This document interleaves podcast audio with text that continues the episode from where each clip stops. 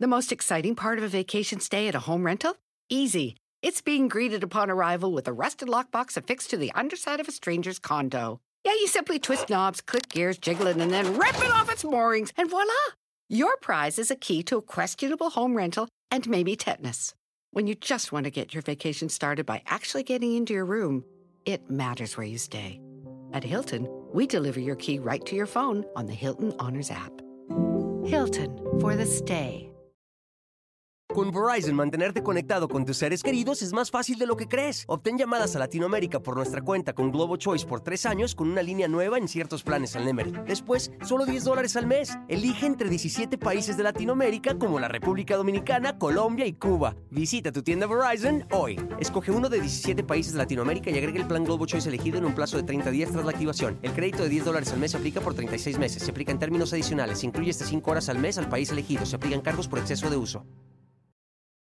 Noche de viernes, bienvenidas y bienvenidos, muchísimas gracias. Oigan, fíjense que cuando un, famoso ya está consolidado, llega finalmente a su meta que es estar en los grandes escenarios, tener un contrato con alguna compañía disquera. Bueno, eso se acostumbraba antes, hoy ya no es tan, tan, tan necesario, ¿no? O, que la televisión, los medios de comunicación, las redes sociales los están apoyando en ese momento se convierten en figuras importantísimas y la gran mayoría de la gente la respeta. Señor, señorita, pásele. Y bueno, llega, fíjense, a mí me ha tocado ver, yo he visto que de pronto llega un personaje así de esos grandotes a un restaurante, bueno, les quieren poner de verdad eh, tapete para que, para que la gente no pise el, el suelo así nada más, los tratan y las tratan bastante, bastante bien. Pero eso es hasta que ya están arriba, porque antes, oigan, para que crean en ellos, para que les den su primera oportunidad, para, es de verdad una cosa muy fuerte. Y en el caso de don Celso Piña, que en paz descanse, fíjense que le tocó algo parecido. Don Celso, indiscutiblemente, un hombre de pueblo, un hombre que, que, por más que lo hubiera intentado a lo mejor hacerse pasar por una persona diferente, no podía, porque el señor aparte de todo, se sentía orgulloso de sus orígenes y orgulloso de sus raíces. Esto, a final de cuentas, fue un empuje enorme para su carrera, tan es así que ahora estamos hablando de él. Pero en un inicio, oigan, lo ningunearon y muy feo. Le hicieron bullying terriblemente. Le decían, ¿qué? ¿En serio? ¿Tú quieres firmar con nosotros en una compañía disquera? Ay, por favor, papacito, vete en un espejo. ¿Cómo crees? Nosotros le firmamos a los guapotes, a los jovencitos. No, no, no, no, no, mira, tú ni nos vas a vender. Aparte, ¿qué? Eso de las charangas y eso de. Eso no vende. Tú vete allá a los sonideros. Eh, aquí no, por favor. Pero miren, fueron los rechazos y rechazos y rechazos y rechazos. Ah, en el momento que Don Celso se convierte en el número uno de ventas de discos, Don Celso, por favor, pásele. Nadie se le negaba para cantar con él. Oigan, cantó con Café Tacuba, cantó con el artista que ustedes me digan, cantó Don Celso Piña y de verdad un, un, hombre muy, muy, muy talentoso y que nos dimos cuenta que nada tenía que ver o nada tiene que ver un físico con el talento que una persona pueda tener. Pero ya eso fue en el, digamos, en, la parte de la consolidación, porque fue un camino bastante, bastante turbio, bastante espinoso, bastante complicado, lleno de muchísimas, muchísimas piedras, este hombre llamado Celso Piña Arbizu. Fíjense ustedes que a él ya consolidado se le llegó a conocer como el rebelde del acordeón. ¡Uy, bueno! ¿Y saben qué es lo mejor del asunto, don Celso Piña? Nunca fue a una escuela a aprender música, a aprender a tocar el acordeón. No, hombre, solito, solito, solito. Él le puso todas las ganas del mundo y logró hacerlo, logró convertirse en el rey del acordeón, fíjense nada más. Ya han pasado 70 años que este hombre nació y, nace justamente allá en un, eh, en un municipio muy cercano, en las periferias de, de la ciudad de Monterrey, que es el Cerro de la Campana. Barrio Bravo, por cierto. Fíjense que eh, él muere muy joven, de hecho, eh, don Celso Piña muere a los 66 años, recién vamos a, conmemorar cuatro años de que don Celso ya no está entre nosotros, pero fíjense nada más, resulta que eh, la historia de don Celso fue muy interesante y les voy a platicar algo. De, alguna manera, ahorita que, me, que, estaba yo haciendo la, la investigación junto con Mike, eh, un, un, amigo mío que me ayuda, ¿no? Con, con todo este asunto y, y, con su esposa también, luego nos sentamos ahí y a ver qué, qué, qué, vamos sacando, vamos organizando. Les mando saludos tanto a Mike como a, como a su señora. Bueno, resulta, Mike Ochoa, ¿no? Y entonces resulta que, eh, miren, estábamos viendo todos los orígenes de Don Celso Piña y les prometo que, que, que me sentí tan identificado y ahorita les voy a platicar por qué. Resulta que toda la historia de Don Celso Piña se da cuando allá justamente en, este lugar de eh, municipio de, Nuevo León, en el norte de México, vivía un hombre que se dedicaba, tenía el oficio, se dedicaba a todo lo que tenía que ver con pieles, hacer cinturones, bolsas, arreglar zapatos, todo lo que fuera piel, el, curtido de la piel, a eso se dedicaba. Le, llaman a este oficio talabar talabartero es el oficio. Y bueno, este señor era don Isaac Piña Marroquín. Este señor, bueno, de clase no, no baja, de clase muy humilde, muy trabajador, como la gran mayoría de la gente de, de, escasos recursos, muy, muy trabajador, pero por más que trabajaba, pues obviamente el dinero que, ganaba no alcanzaba, no, no, no había forma, ¿no? Y peor tantito, porque fíjense que de repente, un día, eh, este señor Isaac conoce a una, a una muchacha, a una niña de su casa, ¿no? Como, como decimos. No trabajaba esta, esta muchacha, bueno, no trabajaba, digamos, en alguna empresa o, en, no, pero tenía el trabajo en su casa, cuidando a sus papás. Y miren, que ese es el trabajo más pesado y el menos remunerado y el menos reconocido. Esta muchachita, una niña de su casa llamada Rosa María eh, Tita Arbizu Córdoba. Y esta muchacha, cuando conoce a don Isaac, pues empiezan con el coqueteo, se hacen novios y en poquito tiempo, luego, luego dijeron, pues, ¿para qué perdemos el tiempo, no? Pues total, ya, ya vimos que hay química y todo y que se casan, bien casados, ¿eh? Es eso que ni qué. Resulta que por aquellos tiempos, pues no sé si a falta de televisión, no se querían mucho, se gustaban mucho, don Isaac era tremendo, pero miren, empiezan un chamaco, otro chamaco, otro chamaco. Bueno, ni perdieron la cuenta. Llegó un momento en el que ya era uno tras otro nueve hijos, pero así en escalerita todos, todos, todos, todos, entre ellos Celso, fíjense nada más, eran eh, cuatro hombres y cinco mujeres, ¿no? Ay, miren, ese es el, ese es el Cerro Mar, el Cerro de la, sí, miren, dice ahí la campana, ahí merito es este donde vivió toda su vida Celso Piña, bueno, pues resulta que el hijo mayor de todo este, bueno, de, esta familia o de este matrimonio fue justamente Celso. Y ustedes dirán, ay, ¿por qué le pondrían Celso? ¿Qué significa? Yo nunca había escuchado, además de Celso Piña, yo nunca había escuchado o he escuchado el nombre de Celso en otra persona. Pero resulta que, fíjense que eh, cuando recién, recién se casaron, el, el papá de Isaac, ¿no? El que vendría siendo el abuelito, resulta que le dice a, a María, le dice, chamaca, tú ya estás embarazada. Ay, no, ¿cómo cree, don Isaac, si apenas nos casamos? No, eso va a ser para después. Tú ya estás casada. Y además va a ser niño, dijo don, abuelito, ¿no? Ay, que voy a estar embarazada ni que nada. Y, doña María siguió en, en, su vida normal. Pues, ¿cuál era la sorpresa que el abuelito, miren, eh, colmilludos y echaban buen ojo, ¿no? Y entonces sí, efectivamente estaba embarazada. Y aparte le dijo que iba a ser niño. Cuando nace el, el pequeñito, pues el abuelito dijo, a ver, yo le atiné, aquí iba a ser niño y aparte que estabas embarazada, déjame a mí escoger el nombre. Ah, bueno, pues está bien, escójalo usted. Ha de haber pensado, le van a poner Pedro, le van a poner este Luis, un nombre pues común. Y dice el abuelito, se va a llamar Celso. Ay, Dios mío, dice el matrimonio. Oiga, no, no, no, no, no, espere, se puso un nombre más bonito. No, me gusta Celso. Pues era el abuelito finalmente con esos nombres antiguos, ¿no? Era panadero el abuelito, por cierto. Y entonces dice, no, no, no, que se llame Celso. Bueno, pues ya se lo habían prometido, pues dijo, está bien, pues ya que se llame este Celso, ¿no? Pues total, usted sí es cierto que le atinó a todo.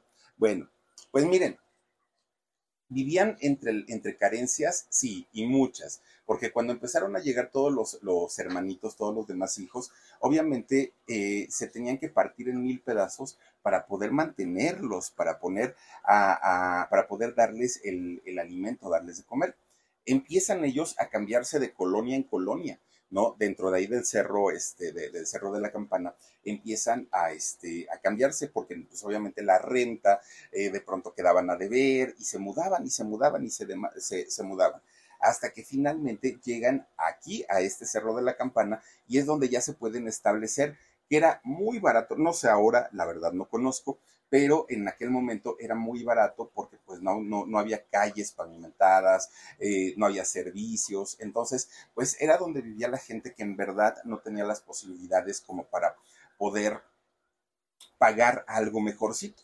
Y ahí tuvo que llegar a vivir la familia Piña. Bueno, miren, los esposos obviamente querían algo mejor para los hijos, pero no había pero los chamacos eran los más felices del mundo. Ellos salían a jugar, miren, entre la tierra con los perros, ellos eh, felices de la vida, ¿no? Todos los chamacos, los nueve salían a jugar igualitos, miren, que si el yoyo, que si el trompo, que todos estos juegos tan bonitos que hoy ya ni se usan ni se conocen. Y si lo llegan a jugar los chamacos, que es que por una aplicación, oigan, el otro día, bueno, ya tiene mucho, mucho cuando todavía mi sobrino andaba en los juegos, ¿no? Y, y el otro día le digo, ¿qué haces, hijo? Ay, estoy jugando al trompo. Ay, ¿a poco? Pero yo, hasta, yo pensé, yo dije, ahorita me va a hacer unas suertes a pasarlo así de mano en mano. The most exciting part of a vacation stay at a home rental? Easy. It's being greeted upon arrival with a rusted lockbox affixed to the underside of a stranger's condo. Yeah, you simply twist knobs, click gears, jiggle it, and then rip it off its moorings, and voila! Your prize is a key to a questionable home rental and maybe tetanus. When you just want to get your vacation started by actually getting into your room, it matters where you stay. At Hilton, we deliver your key right to your phone on the Hilton Honors app. Hilton for the stay. En la tableta. Háganme el favor jugando al, al yoyo y al trompo en la. Ah, no, hoy, hoy ya los chamacos ya se divierten de manera diferente. Pero bueno, en aquel momento sí, ¿no? Todavía jugaban estos benditos juegos que nos tocaron y en donde, miren, las cosas, aparte los chamacos en esos años, las arreglábamos a puños, ¿eh? Nada de que te voy a acusar, vas a ver con mi mamá. No, hombre, no, eso no existía. En esos años, no, no, nos agarrábamos a trancazos y ya luego nos abrazábamos. Eso sí, a los papás ya los dejábamos peleándose entre ellos. Pero nosotros, a final de cuentas, como chamacos, esa fue nuestra niñez. Y así fue como, como Celso empieza a crecer con sus hermanitos. Bueno, cuando eh, cumple cinco años, tiene que entrar al kinder, al jardín de niños, como, como es, se acostumbra aquí en México, ¿no? Y fíjense nada más que resulta que Celso era el pues el menos inteligente, el menos aplicado, el que no hacía tareas, el que se distraía para todo.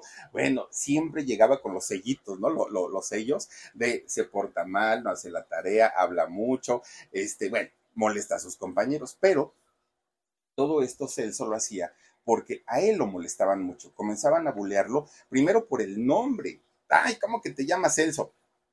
Pues así me llamo. Y luego piña, piña para las niñas, le decían a, Celso, ¿no? Y empieza a vivir este tipo de, agresiones, por llamarlo de alguna manera. Pero fíjense que Celso, lejos de, de chillar y, ay, los voy a demandar. Y, no, ¿saben qué hizo el chamaco?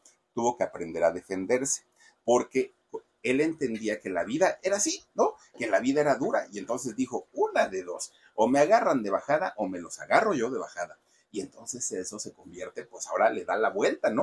Y ahora él era uno de los que molestaban a los chamacos, uno de los que pues, hacían bullying, ¿no? Dentro de todo. Bueno, pues resulta, fíjense que cuando cumple seis años y entra a la primaria, de repente, dentro de toda la gente que vivía allá en la colonia esta de Cerro, el, el Cerro de la Campana, había un señor un señor que siempre veía a Celso, él tenía seis añitos, y Celso veía que eh, este señor agarraba sus costalitos y se iba para el cerro.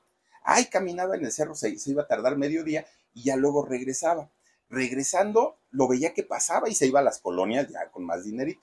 Y entonces ya cuando regresaba, regresaba contando su dinero, este señor. Y Celso, que era muy chiquillo, era inocente, le pregunta un día, oiga, señor, pues a qué, qué es lo que hace, qué es lo que vende o, cómo le hace, porque ya lo veo que trae su, buen dinerito. Uy, mi chavo, dice, mira, aquí la gente está pobre porque en realidad es floja. Porque dinero hay para sacar, todo, todo es cosa que uno sea chambeador, es cosa que uno sea trabajador, pero ¿cómo le hace? Mira, si quieres yo te enseño, le, le dijo este señor. Yo me voy al cerro y empiezo a rascar para sacar este, tierra para, para plantas, ¿no? Que, que, la hojarasca que cae de, de, los árboles se pudre entre, el, entre la tierra, bueno, entre el, piso, y eso se va haciendo como, como una composta, hagan de cuenta como una composta y entonces empiezan a llenar los costales. Y les voy a decir por qué me, me sentí yo tan identificado.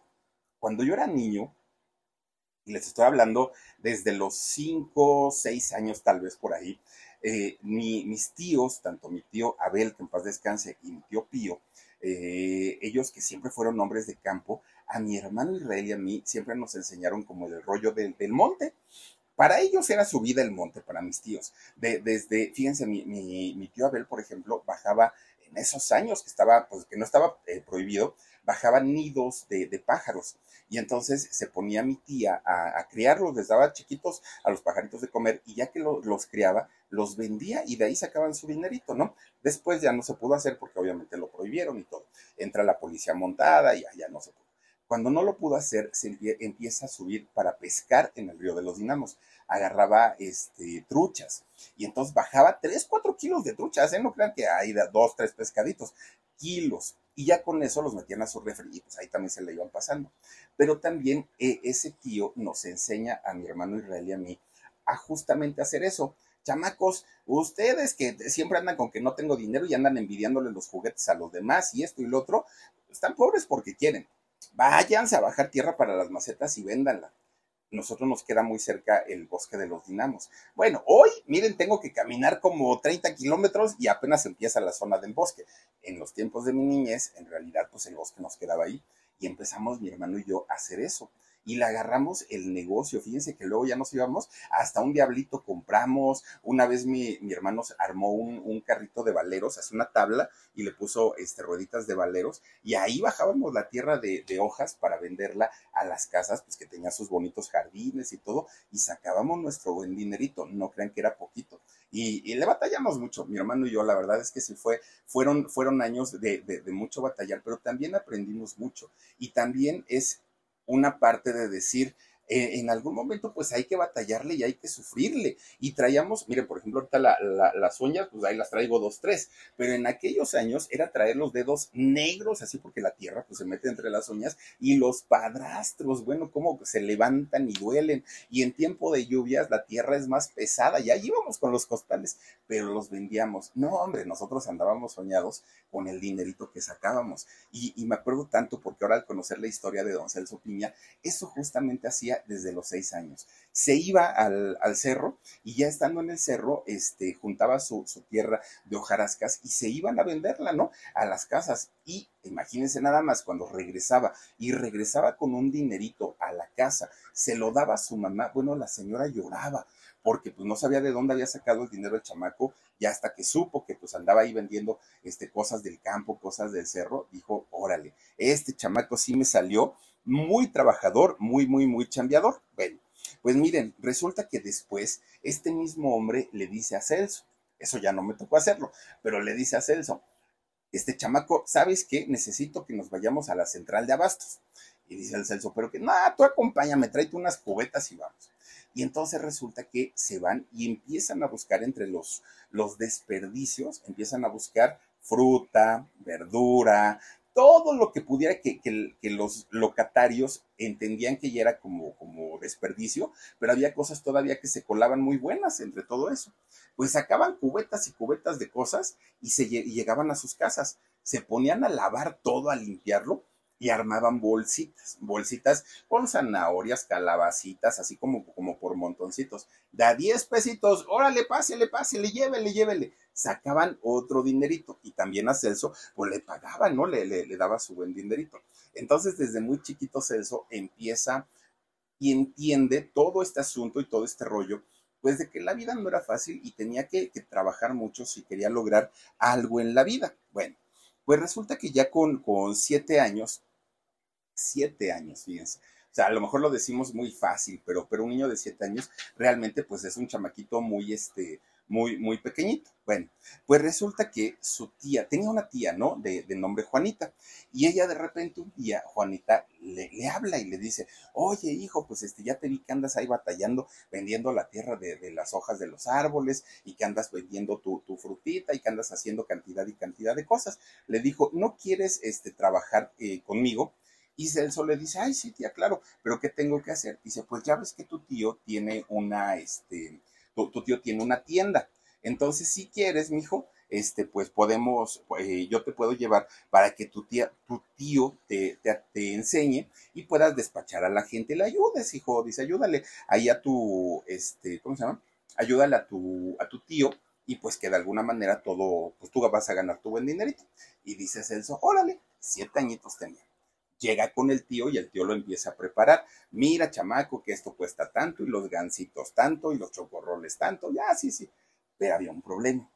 Celso era burro. La verdad es que aquí les decimos burro, pues a quienes no somos inteligentes. Yo era bien burro, la verdad. Y entonces, este, pues era burrito, ¿no? Este Celso Piña. Y entonces, pues no, no entendía. Eso de las cuentas no se le daban y no se le daban.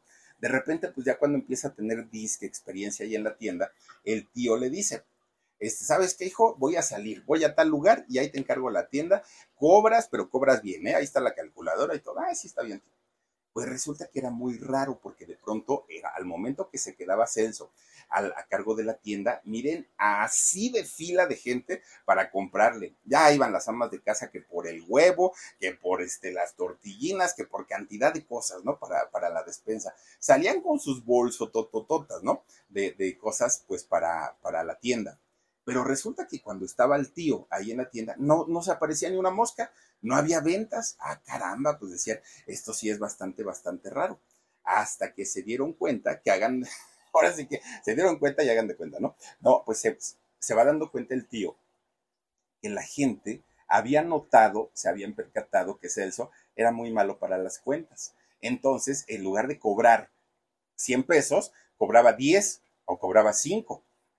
Y entonces la gente ya había agarrado maña y iban, se esperaban a que el tío saliera para que Celso se quedara solito en la tienda y él decía, sí, agarren todo, ¿cuánto es? Cinco pesos, ay, déjalo, ¿no? Este, o, daba mal el cambio, bueno, a punto de irse a la quiebra la, la tienda, porque pues el muchacho las cuentas no se le daban, ¿no? estaba bastante, bastante, este, pues se lo hacían sonso, ¿no? A Celso, pues imagínense, siete añitos, pero hasta de eso también aprendió, porque después cuando el tío y la tía lo regañan, dijo, ah, no, ya no me la van a hacer. Me la hicieron una vez, pero después de eso, nunca más, dijo Celso. Pues aprendió y aprendió a hacer sus cuentas, sumar, restar, multiplicar, dividir. Él dijo, a mí no me la vuelven a aplicar este, nunca más. The most exciting part of a vacation stay at a home rental? Easy. It's being greeted upon arrival with a rusted lockbox affixed to the underside of a stranger's condo. Yeah, you simply twist knobs, click gears, jiggle it, and then rip it off its moorings, and voila! Your prize is a key to a questionable home rental and maybe tetanus. When you just want to get your vacation started by actually getting into your room, it matters where you stay. At Hilton, we deliver your key right to your phone on the Hilton Honors app. Hilton for the stay. Cuando cumple nueve años, ya no trabajaba con sus tíos ahí en la tienda. Y entonces él veía que mucha gente iba a comprar tortillas a una tortillería y agarraba su canasta o un bote y compraban 10, 15 kilos y luego se iban a venderlas a las casas, las tortillas.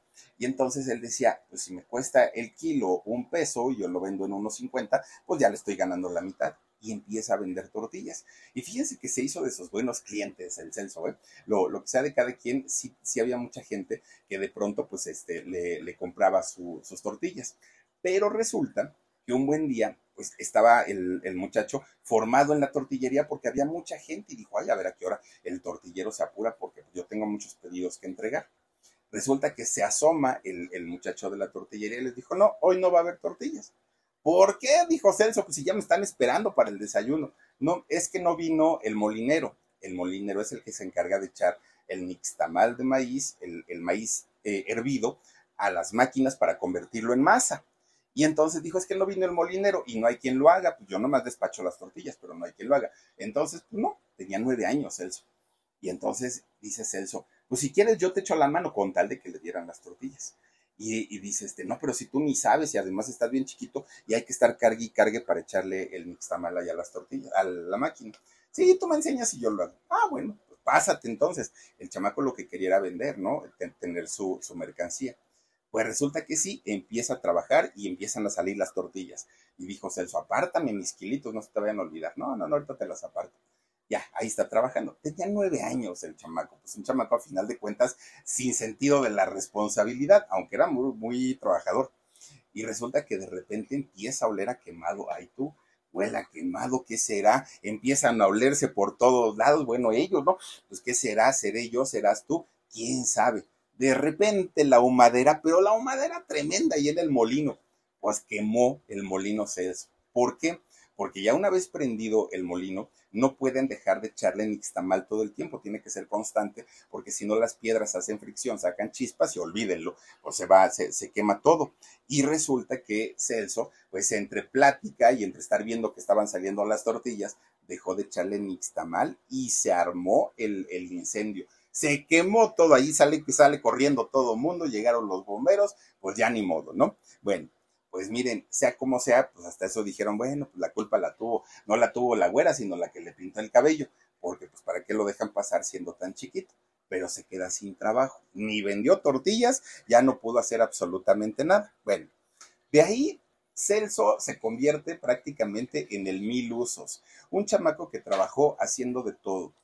Era la necesidad tan grande de, ganar dinerito, de apoyar a su familia, todo lo que eh, significara para él una, una entradita, él lo hizo, Celso Piña. Hasta que de repente su papá, que trabajaba en la limpieza de un hospital, el hospital infantil de allá de Monterrey, le dijo, hijo, es que no puedes pasarte toda la vida viendo de qué vas a trabajar y batallando tanto. ¿Por qué no te metes a trabajar conmigo? Vente a trabajar aquí a la limpieza del hospital. Y pues mira, es poquito lo que nos pagan, pero es seguro. Y además te, va, te, te dan tu, tu, seguro social y todo. ¿Por qué no te vienes para acá?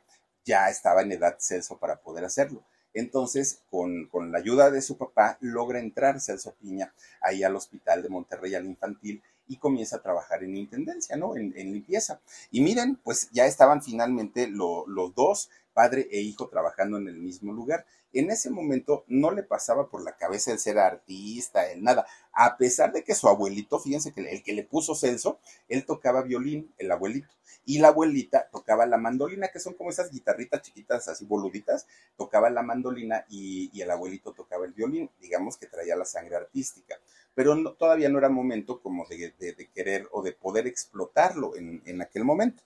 Bueno, pues resulta que el papá eh, don Isaac, el padre de Celso, no tocaba instrumentos, no había querido ser artista, nada. Lo que sí tenía es que era un fanático de la música mexicana. Su gran ídolo, Lucha Reyes, esta cantante con ese vocerrón, Lucha Reyes, Lola Beltrán, le gustaba ese tipo de, bueno, también llegaba a escuchar a Damaso Pérez Prado, miren, esas son el, violín, el violín y la bandolina, ahí están, bueno, pues resulta que le gustaba al papá de Celso Piña toda la música y sobre todo la música mexicana, pero también eh, la, la, música, los, los mambos, ¿no? De, de, de, Pérez Prado. Todo lo que fuera música, el señor pues estaba como muy, incluso bailaba y bailaba muy bien porque le encantaban al papá de, Celso Piña, le encantaban la, las películas de resortes. Entonces él, él, empezaba a bailar según igualito que resortes y lo apodaban el tarolas, fíjense al papá de Celso Piña. Así le decían, ¿no? yo no le estoy diciendo, le decían el tarolas. Bueno, pues resulta entonces que en, en esos años, allá en, sobre todo en esta localidad, ¿no? De, del Cerro de la Campana, lo más que se escuchaba en las casas, en las fiestas, pues era la cumbia, era lo, lo que todo mundo escuchaba. Pero, eh, pues eso, aunque era muy joven y no le gustaba tanto, tanto este ritmo o este género, pues finalmente era lo que se escuchaba ya, la cumbia, el vallenato, la música norteña, el ska también se llegaba a escuchar mucho, o los corridos, era todo lo que se escuchaba en aquel momento. Y lo que estaba de moda, muy de moda, eran los sonideros, así como el sonido pirata y el mediometro, hagan de cuenta, ¿no? Era lo que se escuchaba mucho en las fiestas y sobre todo cuando cierran una calle completita, ponen sus bocinotas y ahí arman tremendas pachangas. Era lo que se acostumbraba mucho por allá. Pues de repente un día iban a meter, no sé, drenaje, este, pavimento, quién sabe qué iban a meter ahí en, en, la, en las calles donde vivían eh, to, todos los, los, piña, y resulta que citan a una, a una junta de vecinos. Para el domingo se les hace la invitación de que nos acompañen a la junta, que no sé qué, no sé. Y resulta que efectivamente llegan eh, mucha gente, muchas, muchas personas, ¿no? A esta junta para ver qué iban a hacer con la colonia y en eso se dan cuenta, pues que eh, no era nada más la junta, sino que además terminando iba a haber como una verbena. invitan a uno de estos sonideros famosísimos a que amenizaran el evento. Era el sonidero Murillo y Hermanos. Bueno, pues resulta que estos eh, tocaban la música que estaba de moda en aquellos momentos, ¿no? Desde Rigo Tobar, Javier Pasos, Miki Lauren, todos estos eh, cantantes era lo que tocaba el sonido Murillo y Hermanos. Pues resulta que dentro de todo eso también llegaban a tocar música colombiana pero que no era conocida, o sea, no era la Sonora Dinamita, no eran, no, no eran estos grupos como que son muy, muy, muy conocidos, eran más bien como personas muy talentosas, pero desconocidas en México, muy famosas en aquel, eh, allá en Colombia. Uno de ellos era don Alfredo Gutiérrez. Fíjese que a don Alfredo Gutiérrez se le llega a conocer como el monstruo del acordeón, ¿no? Ese es su mote. Y entonces, después de esa junta, cuando ya este sonido empieza a tocar y se arma la verbena, Celso escucha el sonido del acordeón y en ese momento su vida cambió. Dijo, este instrumento tiene su onda, se oye bien bonito y todo el rollo. Y dijo, yo lo tengo que aprender. A partir de ahí empieza a, pues, a buscar información sobre este señor Alfredo Gutiérrez, que es él, el monstruo del acordeón. Y bueno, se convierte en su fan número uno. Lo amó, era muy bueno tocando el, el, este, el acordeón y desde ahí Celso dejó de pensar en tantas cosas, en tantos trabajos, y su único pensamiento, lo único que pasaba por su mente era la música. Y si era de acordeón, muchísimo mejor. Pues total, él piensa y piensa y piensa y piensa en la música. Un día resulta que va, caminando entre las calles de allá de el Cerro de la Campana y de repente se escuchan acordes musicales, ¿no? Era un grupo que estaban ensayando, estaban, eh, iban a tener una presentación, era un grupo local. Y entonces Celso se queda parado afuera de la casa y escuchaba tan bonito que, se, que oía la música en vivo y de repente, pues uno de los que estaban tocando se asoma para la calle y le dice, hey, tú chamaco, ¿qué haces ahí? No, nada, señor, pues aquí nada más. ¿Qué, qué, qué, estás de metiche o qué? ¿Quién te invitó? No, no, no, nadie. ¿Qué, te gusta lo que estamos haciendo? No, pues que sí, señor, se oye muy bonito. Ah, ¿y sabes tocar? No, señor, la verdad no. Tú vente, hombre, súbete. Y entonces lo, lo llaman y le dicen, a ver, es que nos está haciendo falta una persona. Ah, pero no, yo no sé tocar, señor. No, te estoy preguntando si sabes, ya te pregunté, ya me dijiste que no. Muy malhumorado este señor. Entonces le dan un guiro a, Celso Piña. Que los guiros, ay Dios mío, son como, a ver si tienes uno, Marcito, son, son esos que con un peine van haciéndole, que van, van, van tocando, ¿no? Que son como estos, como, son como, deben ser como semillas o madera, no, no, no sé de qué están hechos, pero se pueden hacer hasta con una botella de refresco, con las del titán, se puede. Y entonces empieza uno, y entonces empiezan a decir, tú nomás ahí ande como que le toca, le toca, le ah, este es el güiro, miren, ahí está. Bueno, pero este es un profesional, Omar, porque les digo que hasta con una botella de refresco se puede hacer. Bueno, pues resulta que le dan su, su güiro y empiezan a, ensayar, empiezan a tocar, y Celso, pues ahí estaba toquito que su güiro, ¿no? Y decía, bueno, pues suena bonito, pero yo no sé si le estoy entrando al ritmo de ellos, ¿no? Estaba tocando como por, por otro, en, en otro ritmo. Bueno, pues cuando tuvo el güiro en sus manos, Celso Piña supo que su camino era la música. The longest field goal ever attempted is 76 yards. The longest field goal ever missed? Also 76 yards. Why bring this up? Because knowing your limits matters, both when you're kicking a field goal and when you gamble. Betting more than you're comfortable with is like trying a 70 yard field goal. It probably won't go well. So set a limit when you gamble and stick to it. Want more helpful tips like this? Go to keepitfunohio.com for games, quizzes, and lots of ways to keep your gambling from getting out of hand. Ya no iba a ser otra cosa, ya no iba a trabajar de otra cosa, la música iba a ser lo de él. Y entonces decía, a lo mejor empiezo aprendiendo a tocar güiro, pero lo mío va a ser el acordeón. Lo que yo quiero tocar en la vida va a ser el acordeón. Bueno, se va a su casa muy contento porque ya sabía, según él, ¿no? Ya, este, ya sabía eh, tocar el, el güiro, que en realidad pues no sabía, nada más se lo, se lo este, habían, habían prestado. Pues resulta que empieza a combinar su trabajo como en, en la intendencia, ¿no? En la limpieza de, del hospital de allá de Monterrey, el infantil, con eh, él solito trataba de, de recordar cómo es que eran los acordes de la música. Bueno, pues resulta que habla con su papá y le dice, papá, ya encontré mi, profesión, ya sé a qué me quiero dedicar. Y el papá le dijo, ¿a qué? Quiero ser músico. Ay, mi hijo, no empieces a soñar. Mira, concéntrate y ubícate en el trabajo. Es lo que necesitas. ¿Qué músico? Ni qué músico, ni nada de eso, ni ganan, ni aparte son bien borrachos. No, no, no, no. Concéntrate a trabajar. Mira, no quiero que empieces a faltar al trabajo porque yo te recomendé. Bueno, papá, cómprame un acordeón. Uy, ya, un acordeón, estás loco. Celso, ¿cómo se te ocurre? No, no, no, no, no, no. Bueno, papá, entonces mándame a clases de música. Hijo, si no tenemos para comer, ¿tú crees que vamos a tener para mandarte a, las clases? No, señor. Celso se tuvo que resignar, ¿no? A decir, no, no me, no, no me van a, a, este, a mandar y tengo que esperarme a que mi suerte cambie. Ahora sí que ya no, ya no depende de mí, ahora sí dependo de la suerte al 100%, dijo Celso. Bueno, de repente un día, fíjense nada más, conoce, ahora sí que la vida, cómo va acercando a la gente a su destino, ¿no? Conoce a un hombre llamado Ramón Morales. Y ustedes dirán, bueno, ¿y este quién es? Este era un músico, un músico de allá de, este, del cerro, del Cerro de la Campana. Este eh, hombre, Ramón, tenía un grupo llamado eh, Los Jarax. Y entonces empieza a platicar, ¿no? Eh, Ramón junto con Celso, oye, chamaco, ¿y tú a qué haces y a qué te dedicas y que no sé qué y no sé qué tanto? Y entonces le dice Celso, ay, no, pues es que yo conozco su música y a mí me gusta. Y como también soy músico, dijo Celso, ay, ¿a poco eres músico? No, sí, yo toqué este, el güiro en, en un grupo, no, un día, bueno, un ratito me había tocado el güiro, ni siquiera lo había tocado mucho tiempo. Sí, soy músico y de los buenos y todo. Y entonces este señor Ramón le dijo, fíjate cómo me caes del cielo, chamaco. Estamos necesitando a alguien que nos toque eh, el güiro justamente, que toque las maracas, o a ver qué instrumento le damos, ¿no? Hasta el bajo te, te andamos dando si, si es que lo haces bien. Y entonces don Celso dice, ay, no, pues que a todo dar. Lo único malo, pues es que era chismosillo, porque en realidad ni era músico, ni había tocado el güiro más que dos minutos, y él ya decía que era, que era de los buenos pues que creen que lo contrata este eh, grupo, bueno, Ramón, Ramón Morales del grupo Jarax, y le da su primera oportunidad para convertirse en un músico profesional. Cuando llega y tocó, vayan ustedes a saber cómo lo hizo, ¿no? Don Celso, pero él ya decía que era músico profesional. Bueno, él estaba feliz porque a final de cuentas su sueño ya se le estaba cumpliendo. Pero más tardó en entrar allá a los Jarax que en lo que ya estaba para afuera. ¿Por qué?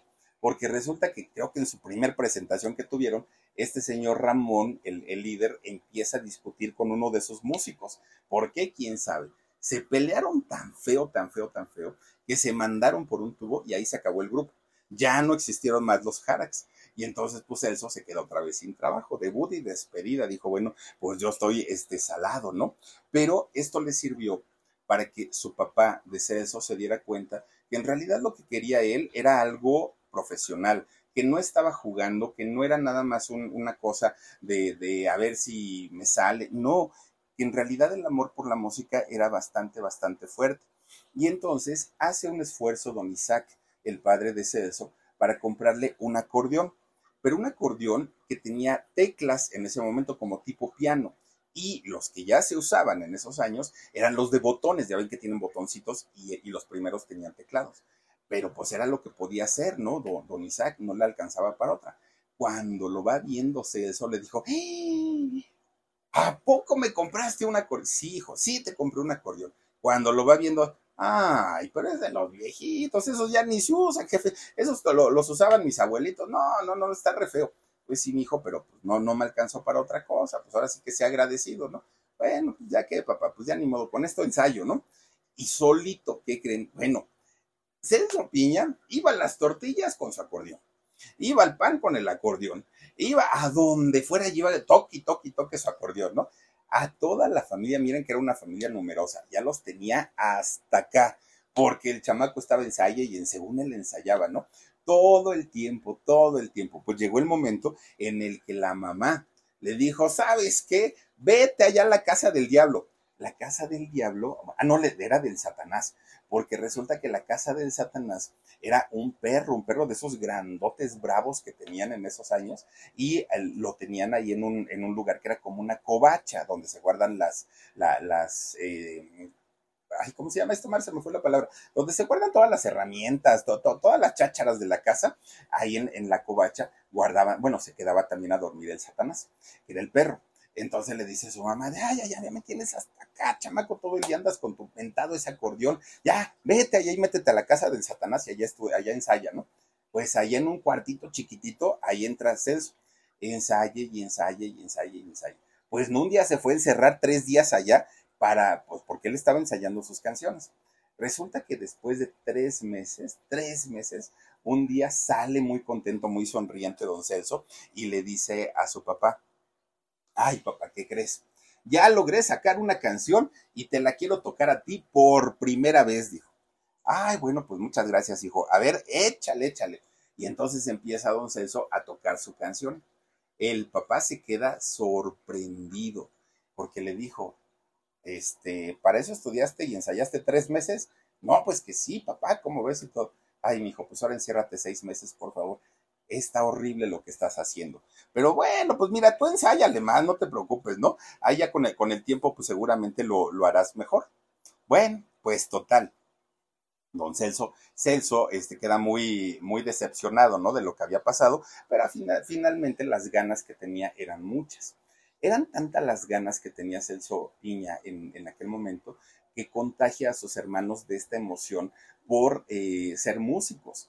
Y entonces a sus hermanos, a sus hermanas, empiezan, no sé qué se cayó muchachos, a sus hermanos y a sus hermanas comienzan eh, a, a decirles, oigan, ayúdenme, hay que formar un grupo, hay que hacerle así, hay que hacerle así y todo. Pues resulta que arman un grupo, ¿sí?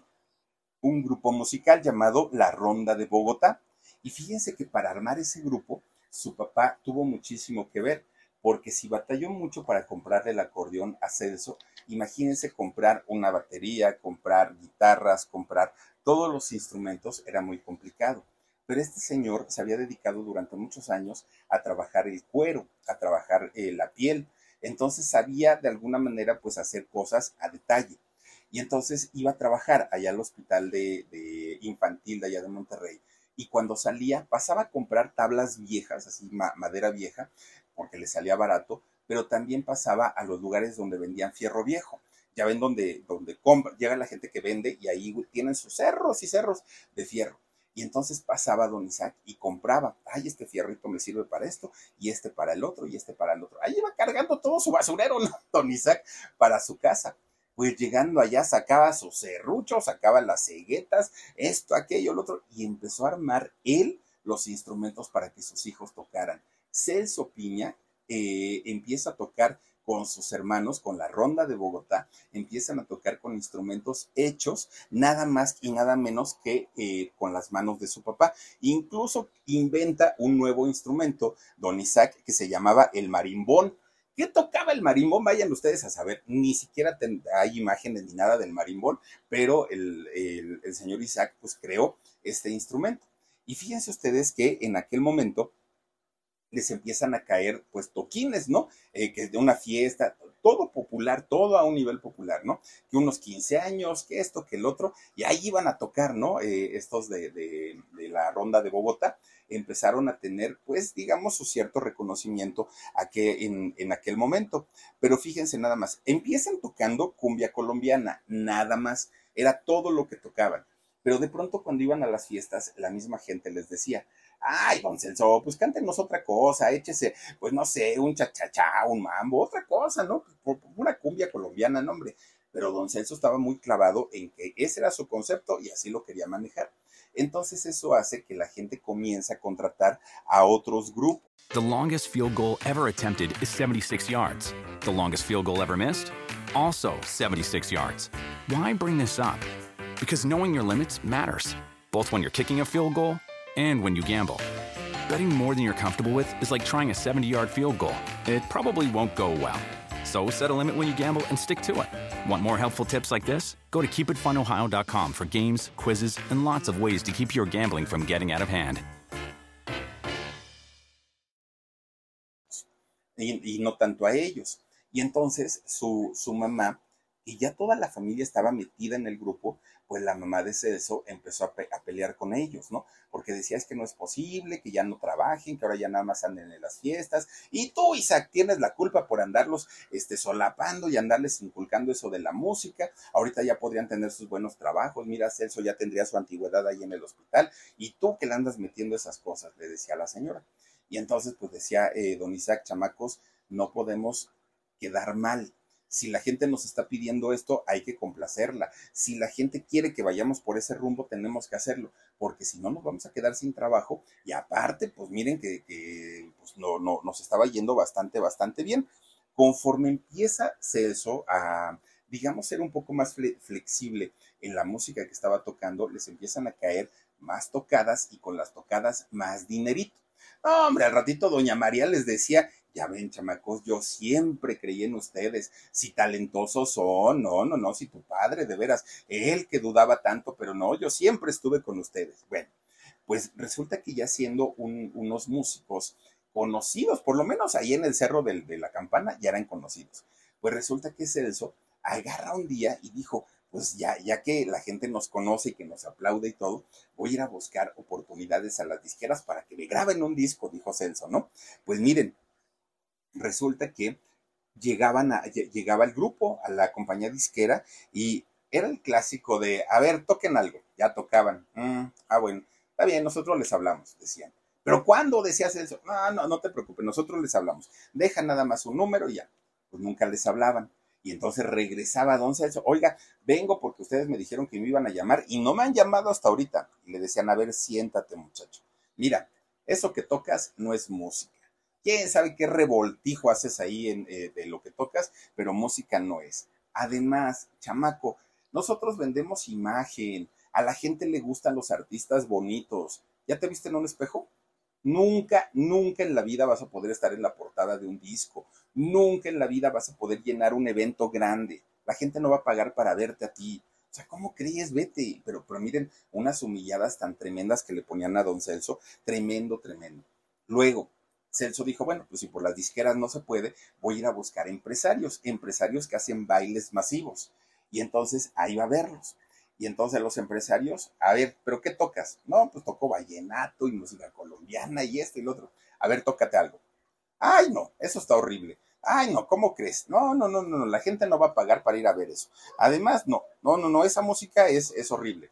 Y entonces los empresarios tampoco lo contratan y Celso dice, bueno, entonces voy a ir a ver a otros grupos ya grandes, grupos consolidados, para ver si quieren que yo les abra su espectáculo, ¿no? Bueno, el grupo, a ver si quieren que les abra. Llegaban con los grupos y cuando escuchaban tocar a Celso, sentían pasos en la azotea, porque decían, sí, malo no es, este señor va a llegar a ser algo grande. Y si yo lo, lo empiezo a promover, al ratito me, dejan a mí sin trabajo y estos se quedan con, con la chamba. No, no, no, no, no. Y los empiezan a rechazar. O sea, por ningún lado les daban la oportunidad, la oportunidad ni a Celso ni a sus hermanos.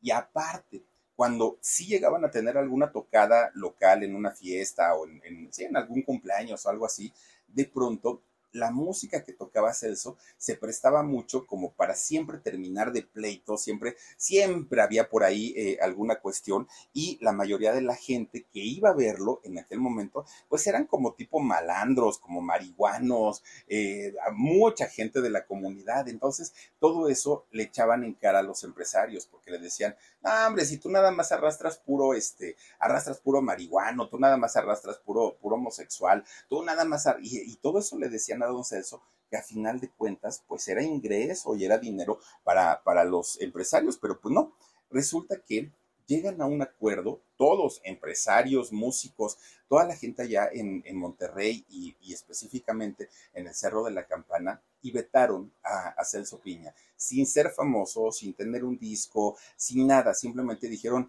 a este señor no, no lo contraten, porque solo promueve la violencia. Eh, eh, ahí les decían los cholos, no, no, no les decían eh, de otra manera, eran los cholos. Bueno, los cholos colombianos les decían, bueno, porque, porque así se peinaban y así se vestían, imagínense nada más. Pues Celso Piña se convierte en el amigo del desorden, o por lo menos eso era lo que le decían a él en, esos años, y que por eso pues no, no les daban los contratos. Imagínense nada más, para aquel momento el grupo ya lo habían crecido porque pensaban y le tiraban a lo grande, ya lo habían eh, hecho más grande, ya tenía más integrantes que no eran precisamente sus hermanos. Su hermana Juanita, de hecho, hacía los coros en aquel momento, pero ya había otros integrantes. Bueno, pues resulta que eh, Celso Piña no se da por vencido. Sigue tocando, siguen haciendo sus eventos, siguen eh, contratando más gente. El sonido era muy, muy, muy bueno hasta que de repente llega por ahí ya de los años 80, eran como el 83 más o menos, cuando de repente pues se dan cuenta que eh, tanto empresarios como grupos y los mismos de las disqueras se dan cuenta pues que habían dejado pasar un negocio tremendo, porque eh, realmente lo que ellos podían generar era mucho, era música del pueblo y para el pueblo. Entonces va y lo busca un representante de una compañía disquera, fíjense nada más, de, la compañía Perles, ¿no? Perles. Y entonces resulta que le dicen a Celso, oye, pues te hemos escuchado, hemos visto, y dijo Celso, pues si yo vine con ustedes hace años y me mandaron por un tubo. Bueno, pero es que estabas inexperto y mira que ahorita ya tienes este, pues más experiencia, tu sonido ya es muy bueno. ¿Te interesaría eh, firmar un contrato con nosotros y grabar un primer disco? Y claro, imagínense, don Celso, ¿ustedes creen que va a decir que no? Pues graban su primer disco con esta compañía, con la compañía Perles. Se llama Si Mañana este disco. Con este disco le bastó a Celso Piña para estar de aquí hasta allá, ¿no? Hasta arriba, éxito tras éxito tras éxito. Miren, si ya eran conocidos en Monterrey, si ya tenían cierta fama, pues en, en algunos lugares de allá de este estado de Nuevo León, ahora con este disco sonaron en toda la República Mexicana, que era un logro tremendo, tremendo. Y el sonido 100% del pueblo les encantó, a la gente le encantó, sobre todo a la gente que baila, ¿no? Les gustó mucho y se convierten, bueno, en los reyes de la taquilla, en los reyes de, las ventas de discos. Fue exitosísimo este disco. Después de ahí comenzaron otros y otros y otros y otros y otros y otros eh, eh, discos todos muy exitosos. Sus grandes éxitos eh, eh, comenzaron a partir pues ya de, este primer disco. Fíjense que de repente la compañía disquera toma una decisión, pues que el que más brillaba, el que cantaba, pues era Celso. Entonces decían, pues no tiene caso como, como presentar a un grupo cuando en realidad el mero mero pues es este. Y lo empiezan a presentar como Celso Piña y su rondalla Bogotá y esto hace que se enojen por lo menos los que no eran de su familia. Estos integrantes pues que se habían agregado y dijeron, ay, es que tú ya te sientes mucho y es que no sé qué, y te vas a quedar con todo. Y, y se fueron, no, renunciaron, dijeron, ahí se ven. Y este, estos muchachos eh, crean a una nueva agrupación, a, a un nuevo grupo que se llamó La Tropa Colombiana. Eran quienes tocaban con Celso, pero pues ya habían salido e hicieron su nuevo grupo. Los que sí se quedaron fueron sus hermanos. Y de hecho los hermanos decían, bueno, pues es que en realidad Celso nos invitó. Él era el, el original, fue, fue, el originador de este proyecto y pues está bien, ¿no? Que le den su reconocimiento. Los hermanos no tuvieron problema. los del problema fueron los que no eran de, su familia. Bueno, pues resulta que poco a poquito la, la, eh, la ronda junto con, con Celso empiezan a subir, a subir, a subir, a subir, a subir, a subir, a subir. Llegaron a un punto de estar hasta arriba pero hasta arriba, que ya no tenían tiempo para más contratos, ya no tenían tiempo para nada. Cuando de repente el grupo se estanca, ni para arriba ni para abajo, y decían, ¿qué pasó? ¿Ahora qué sucedió? Bueno, pues muchos de los grupos con los que Celso compartía escenario, pues ya se daban cuenta que en realidad él era el que más arrastre tenía, el que la gente pagaba para ir a verlo, y comienzan a ponerse celosos los, mismos grupos. Y entonces deciden nuevamente vetarlo y deciden, a ver, señor empresario, ¿tú me quieres contratar a mí? No, pues que sí. Ok, yo te firmo con una condición, que no contrates a Celso. ¿Pero por qué? Pues si el señor me arrastra público. Bueno, pues yo nada más te digo, si tú quieres que yo vaya a tu, fiesta, no, no contrates a Celso. Y decía el empresario, mira, ¿sabes qué? Entre tú y Celso, prefiero llevar a Celso. Muchas gracias. Y entonces iban y hablaban con otro grupo, además de Celso. Entonces hablaban con él. Y el otro grupo lo mismo. Si me vas a llevar, no lleves a Celso. Era tanta la presión para los empresarios que tuvieron que vetar nuevamente a Celso Piña. Y era justamente por eso, porque sabían que este señor estaba para convertirse en uno de los grandes, grandes, grandes a nivel, por lo menos, de, todo México y el sur de Estados Unidos. Bueno, pues resulta que Celso tampoco se da por vencido y fíjense nada más que se, en el 2001 es cuando comienza no solamente a grabar más discos, sino graba el disco Barrio Bravo, que ahí hace una mezcolanza entre el ska, el reggae, los, los, los, ritmos sonideros, lo electrónico. Hace una mezcolanza en este disco. The longest field goal ever attempted is 76 yards. The longest field goal ever missed? Also 76 yards. Why bring this up? Because knowing your limits matters, both when you're kicking a field goal and when you gamble. Betting more than you're comfortable with is like trying a 70 yard field goal. It probably won't go well. So set a limit when you gamble and stick to it. Want more helpful tips like this? Go to keepitfunohio.com for games, quizzes, and lots of ways to keep your gambling from getting out of hand. Que fue un hitazo, era algo que no había hecho nadie hasta aquel momento y para Celso pues le, funcionó mucho. Además, después hizo también unos duetos. Hizo duetos con el Gran Silencio, con el Pato Machete, con el Blanquito Man. El, el Blanquito Man, que por cierto es este hombre de, de King eh, Chang, eh, Chango, ¿no?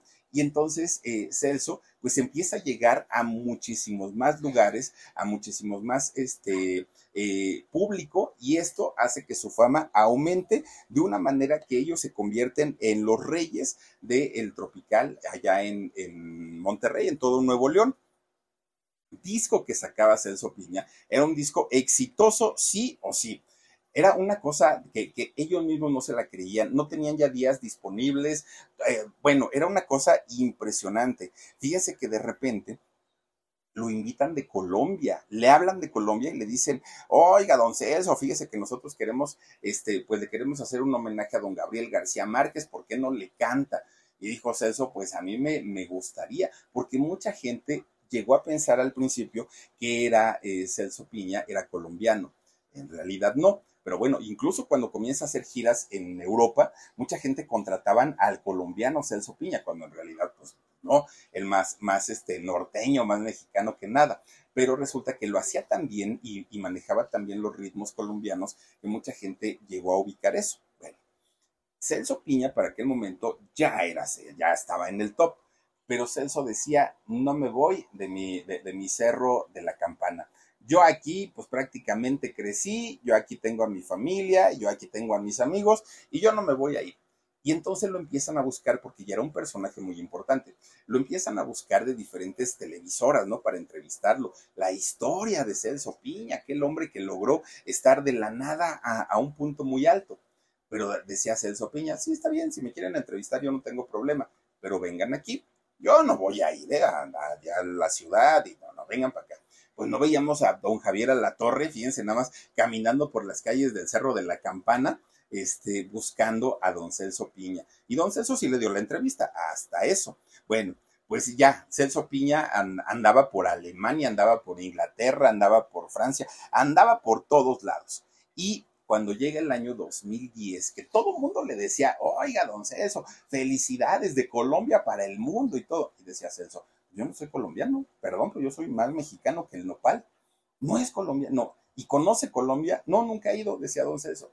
Hasta el año 2010 fue Celso Piña, fíjense, a conocer Colombia. Y cuando eh, llega a, cono a, conocer Colombia, lo primero que hace es ir a buscar a don Alfredo Gutiérrez. Este monstruo de, del acordeón quería conocerlo, quería saludarlo y decirle que gracias a él Celso se había dedicado también a, a esto. Bueno, pues miren, en lo, en, en, lo profesional, pues un hombre muy, muy, muy talentoso, pero en lo personal también fue un hombre muy noviero, mucho, y pues más imagínense siendo de barrio, uy, no, pues era el todas mías, ¿no? Don, don Celso. Pero fíjense que resulta que conoce a una muchacha, a una muchacha llamada Juani Ortiz, y con ella se casa. De hecho, tiene tres hijos, don Celso Piña, Diomedes, que es el muchachito, Marta y Katia. Fíjense que aún ya siendo padre de familia, aún ya teniendo a sus hijos, aún ya pues siendo un, gran eh, intérprete y músico, resulta que le decían muchas veces, ¿por qué no se van a vivir a un municipio de aquellos para gente como usted, don Celso, que mire, tiene su buen dinerito y todo? Y él decía, no, a mí no me hace feliz. Yo estoy feliz con mi gente, con mi pueblo, en mi barrio, mis hijos crecieron aquí también. ¿Qué necesidad tengo yo de andar ahí haciendo y demostrando cosas que ni soy ni me siento a gusto? Aquí yo estoy feliz, aquí déjenme. Y se quedó a vivir ahí en el cerro de, la campana. Bueno, él decía, es que yo, lo que no ha entendido la gente es que yo en realidad canto por gusto, toco por gusto. A mí no me mueve el dinero, decía don Celso Piña, no, yo trabajé mucho y, me tocó batallarle mucho cuando era chamaco. Ahorita lo hago porque es mi pasión y porque me gusta muchísimo, muchísimo. A, don Celso, toda la gente de allá del Cerro de la Campana lo, ubican como un hombre alegre, sencillo, espontáneo, bicharachero, pues un, un caballero a final de cuentas. Cosa rara es que don Celso era tan, tan, tan sencillo que mucha gente decía, pues este hombre que bien disfraza es el, el ser millonario, porque en realidad pareciera que no tiene dinero. La realidad, no tenía dinero. Don Celso Piña, como bien lo decía él, él no iba por la parte económica, él donde se sentía feliz, muchas veces le decían, no, oiga, don Celso, es que fíjese que pues lo queremos, pero, pero pues no, no, no hay mucho dinero, ay, ¿cuánto tienes? Tanto, ya yo voy, ¿no? Decía. Y entonces, pues prácticamente vivía al día, sí, muchos premios, muchas colaboraciones, muchos discos, pero en realidad no era un hombre de, fortuna. Bueno, el último disco que graba desafortunadamente Don Celso Piña fue en el 2017 y se llamó Música es Música. Fue el último disco que, grabó Don Celso, después de ahí ya no hubo más. Bueno, este, este disco de hecho lo graba junto a la Orquesta de Baja California y lo iba a hacer o lo hizo más bien para festejar sus 31 años de artista. Pero, bueno, eso sí contamos que los 35 años los contó a partir de que crea su grupo de, este, Colombia, eh, de la Ronda de Colombia. Pero si se cuenta desde el momento prácticamente que él eh, inicia con la formación de, perdón, los contó desde, desde que grabó su primer disco, perdónenme, pero si los contara desde la formación de su grupo serían más de 40, no más de 40 años. Bueno, pues resulta que un día, don Celso, que por cierto ya estaba preparando su, su gira del retiro, de repente un día hace una gira muy larga por allá por Estados Unidos, pero muy, muy, muy larga. Y entonces cuando termina de hacer esta gira, viene de regreso para, para su querido Monterrey. Llega al aeropuerto, allá al aeropuerto de Monterrey, y de repente él no sabía qué, qué le pasaba, pero se sentía muy, muy mareado, mucho, mucho, muy mareado. Él pensaba que tal vez por el cansancio de la gira, pensaba que tal vez por, por este, pues ahora sí, el, vuelo, ¿no? El mismo avión, las turbulencias, pues quién sabe, dijo, pero me siento muy mal, me siento muy mareado. Él sale caminando todavía del aeropuerto, se va para su casa. Bueno, después de ahí seguía todavía con molestias y molestias y molestias y le dicen al doctor, Celso, tienes que atenderte. Y fíjense que fue al hospital de San Vicente, allá en, en Monterrey. Él entra caminando al, hospital de San Vicente. Sí, estaba mal, pero vamos, podía caminar, por lo menos ya era, ya era mucho, ¿no? Todavía en la entrada del hospital, fíjense, había gente que, ay, don Celso, ¿me puedo tomar una foto con usted? Claro, con mucho gusto, ya sintiéndose mal. Todavía se tomó fotos con enfermeras, con personal médico de ahí del hospital eh, San Vicente. Estaba, pues miren, en realidad él para las fotos sonreía y aparentaba sentirse bien pero ya tenía dos años, don, don Celso Piña, que tenía problemas del corazón, dos años, no era eh, reciente, pero pues eh, resulta que su, cardiólogo, que era un cardiólogo que, trabajaba en, la clínica de, una clínica del Seguro Social allá en, en Monterrey, pero tenía su clínica particular. Entonces el cardiólogo le dijo, Celso, te veo en mi clínica porque necesito hacerte unos estudios. Sí estás mal, pero antes de darte un diagnóstico necesito mandarte a hacer estudios. Te veo tal día, tal hora. Entonces dijo Celso, sí, está bien. Va a Celso a la, a la, a la consulta.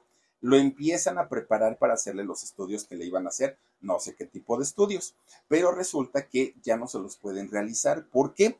Porque resulta que en ese momento a don Celso Piña le da un infarto, le da un paro cardíaco empieza el corredero de gente, enfermeras, médicos, obviamente querían hacer hasta lo imposible, hicieron lo imposible por salvarle la vida a don Celso Piña. Imagínense que le toca ahí en el, en el este, hospital, buscaban reanimarlo, pero resulta que pues don Celso se, se complica muchísimo y tienen que intubarlo. Eh, todavía le, le, colocan un marcapasos para tratar de ayudarle a su corazón, pero ya nada sirvió, nada funcionó. El 21 de agosto del 2019, por ahí de mediodía, doce y media del día más o menos, y con 66 años de edad, don Celso Piña perdió la vida.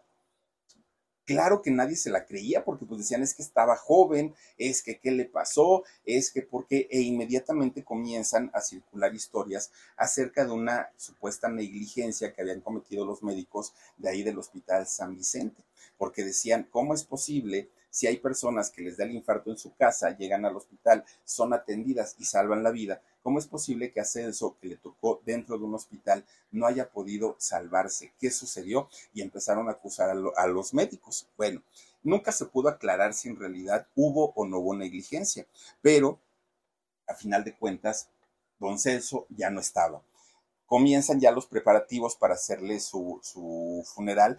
Y fíjense que primero, lo, lo, hicieron en dos días, digamos. Primero, el primer día fue un, un, funeral únicamente para la familia. No se permitió el acceso a nadie más, fue muy privado. Y al otro día ya se hizo un homenaje, de hecho se le hace una misa de, de cuerpo presente y ya fue abierto todo esto al público. Posteriormente, la misma gente tuvo la oportunidad de irse a despedir de él, de este personaje que además siendo de pueblo y para el pueblo, era de los más queridos, un, un hombre que mucha gente quería y respetaba bastante. Todavía, fíjense que eh, antes de, llevarlo a donde iban a reposar sus restos, llevaron el, el, féretro de, de, don Celso Piña a dar un recorrido por las calles de allá de, eh, el cerro de la campana por diferentes calles que eran, las que él recorría, por donde él pasaba, fueron a darle todavía este recorrido con una peregrinación de gente, ¿no? Con muchísimas personas que iban detrás de, de, del ataúd de don, de, don Celso, y eso para despedirlo. Y ya después, este, días después, como una semana despuésito, hicieron un concierto en la macro, Macroplaza de Monterrey con varios grupos en donde pues ya tocaron su música, donde pues obviamente se despidieron de él de una manera pues más más, eh, enfocado hacia lo que él hacía, que era cantar, ¿no? Básicamente. Ahora, a don Celso le hubiera encantado que alguno de sus hijos se hubiera dedicado a lo mismo, ¿no? Su hijo, su hija, alguno, pero no, fíjense que no eh, lo, los muchachos hasta ahorita y hasta lo que se sabe es que van hacia caminos distintos, a caminos diferentes y bueno, claro, le sobreviven ellos los tres hijos y también su viuda, fíjense nada más de Don Celso Piña y eso sí, es ¿eh? su música se sigue bailando y se sigue escuchando prácticamente por todos lados. Un hombre muy trabajador, pero fíjense lo sencillo, ¿no? De, Don Celso, que a pesar de que pues pudo haberse, haberse hecho millonario indiscutiblemente, él dijo, ay no, qué flojera, yo me quedo en mi pueblito, aquí la gente me quiere, aquí la gente me trata bien, no tengo por qué andar buscando otros lugares y toda su vida se quedó ahí en su cerrito de, de la campana, muy feliz de la vida don Celso, lástima que se nos haya ido tan rápido con solo 66 años, pero bueno, pues ahí está la historia y antes de despedirnos, y como lo hacemos siempre, eh, pondremos saluditos de quienes nos hacen el favor de estar aquí. Josefina Ávila, muchísimas gracias Josefina, yo te mando muchos besotes, también está por aquí Marina Molina, muchísimas gracias por tu super sticker. Gracias también por acá. Ah, ay, Dios mío, el Philip. No, hombre, a ver, a ver. Dani. Silvia Oropesa dice, es más, mañana me como unos. ¿Qué te vas a comer, mi Silvia? Platícame, por favor. Saraí Saralí dice, yo me voy con mis manzanas y agua. ¿A dónde van a ir que no invitan, chamacas? Inviten, por favor, ya me antojaron. Dice Silvia Lopeza, esos taquitos no los he probado, pero algún día. Bueno, yo estoy contándoles la historia de Celso Piña y ustedes están en otro rollo. Es que se les antojaron los tacos de piña. Ah, los tacos de piña. Ah, pues con razón, con razón. Dice Vivi Quintanar Flores, mi bello ángel, qué guapo te ves, como siempre, mándame un meneíto bien sexy. Ay, ay, ay, la Vivi quiere imagínate, Vivi, así bien, bien, bien, bien sexy, ¿no? Ah, te mando muchos besos, mi Vivi. Cuídate mucho, bonito fin de semana. Dice también por aquí Marina Molina, dice Silvia Lopeza, eh, que dice, ya me dio hambre. Pues lo dirán de broma, pero yo también tengo hambrita. Sí, sí, sí se me antojaron unos taquitos. Híjole, es que aquí en México venden uno. Ah, bueno, sí, hay unos tacos eh, que lo, a los que a mí me gustan son los de tripa. Sí, yo, yo sé que mucha gente va a decir, ay, no, Philip. A mí me gustan los taquitos de tripa, me gustan los de este suadero, pero con gordito. Y me gustan este, los de birria, los de birria y los de cabeza. Esos son mis favoritos. Fíjense que no me gustan tanto los de pastor, como que no. Pero, pero lo que son los de tripita, los de birria, los de este cabeza, uh, y de carnitas, no. Ay, mañana nos toca comer carnitas, por cierto, aquí a la familia Cruz. Mañana carnitas, primero Dios. Dicen que les gusta el taco de ojo. Ah, ¿les gusta el taco de ojo? Anda, pues, no, no, no. Saraí, Saraí Saralí dice, el Philip, el taco de ojo. Muchas gracias, gracias. Ana Juárez dice, hola Philip, mándale un saludito a mi papá Alfredo Juárez, que está enfermito y le gusta mucho la música de Celso Piña, y a mí mándame un beso. Mira, te mando un beso y otro le mando a don Alfredo. Don Alfredo, cuídese mucho, este, haga todo lo que el médico le, le indica, por favor. Y, y también sabe que no haga, no necedad, porque luego cuando están enfermitos, me voy a parar, sí puedo, este, voy a hacer, voy a lavar los, no, no, no, no, no, don Alfredo, usted tranquilito, deje que lo consientan y mire, se va a recuperar bien pronto. Y qué bueno que le, le gusta la música de Celso Piña y ojalá le haya gustado la historia.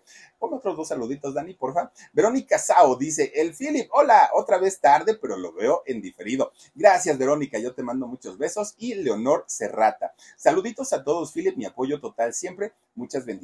Gracias, Leonor. Yo te mando muchos besos. Y a todas y a todos ustedes les quiero agradecer enormemente que hayan cerrado la semana con nosotros. Recuerden que mañana tenemos eh, este video, pero lo hacemos grabadito, porque mañana pues sí descansamos, ¿no? Pero este, les contamos todo lo que se nos quedó pendiente de cada uno de los figurones que les contamos en, en esta ocasión en esta semana. Mañana les completamos toda la información. Ojalá nos puedan acompañar, nos puedan ver. Y el domingo tenemos alarido a las 9 de la noche, obvio, en el canal del alarido. Oigan, por cierto, la siguiente semana le, le, les quiero comentar que voy, bueno, vamos a platicar y vamos a hablarles sobre una, una historia, por lo menos el lunes, una historia que pareciera que es como normal, como común, como que hay, es, es, lo que sucede siempre y ha pasado siempre en, en la historia de, de, la humanidad. En realidad, no. Una historia de explotación muy fuerte, muy, muy, muy fuerte, pero que además todavía la, la gente se ufana en decir, ah, mi hijo ganó, ah, mi hijo es millonario, ah, mi hijo me mantiene. Les voy a contar historias de verdad muy interesantes. Próximo lunes a partir de las 10.30 de la noche aquí en el canal del Philip. Por lo pronto, descansen rico, cuídense mucho, les mando besotes. Adiós. The most exciting part of a vacation stay at a home rental? Easy. It's being greeted upon arrival with a rusted lockbox affixed to the underside of a stranger's condo. Yeah, you simply twist knobs, click gears, jiggle it, and then rip it off its moorings, and voila! Your prize is a key to a questionable home rental and maybe tetanus. When you just want to get your vacation started by actually getting into your room, it matters where you stay. At Hilton, we deliver your key right to your phone on the Hilton Honors app. Hilton for the stay.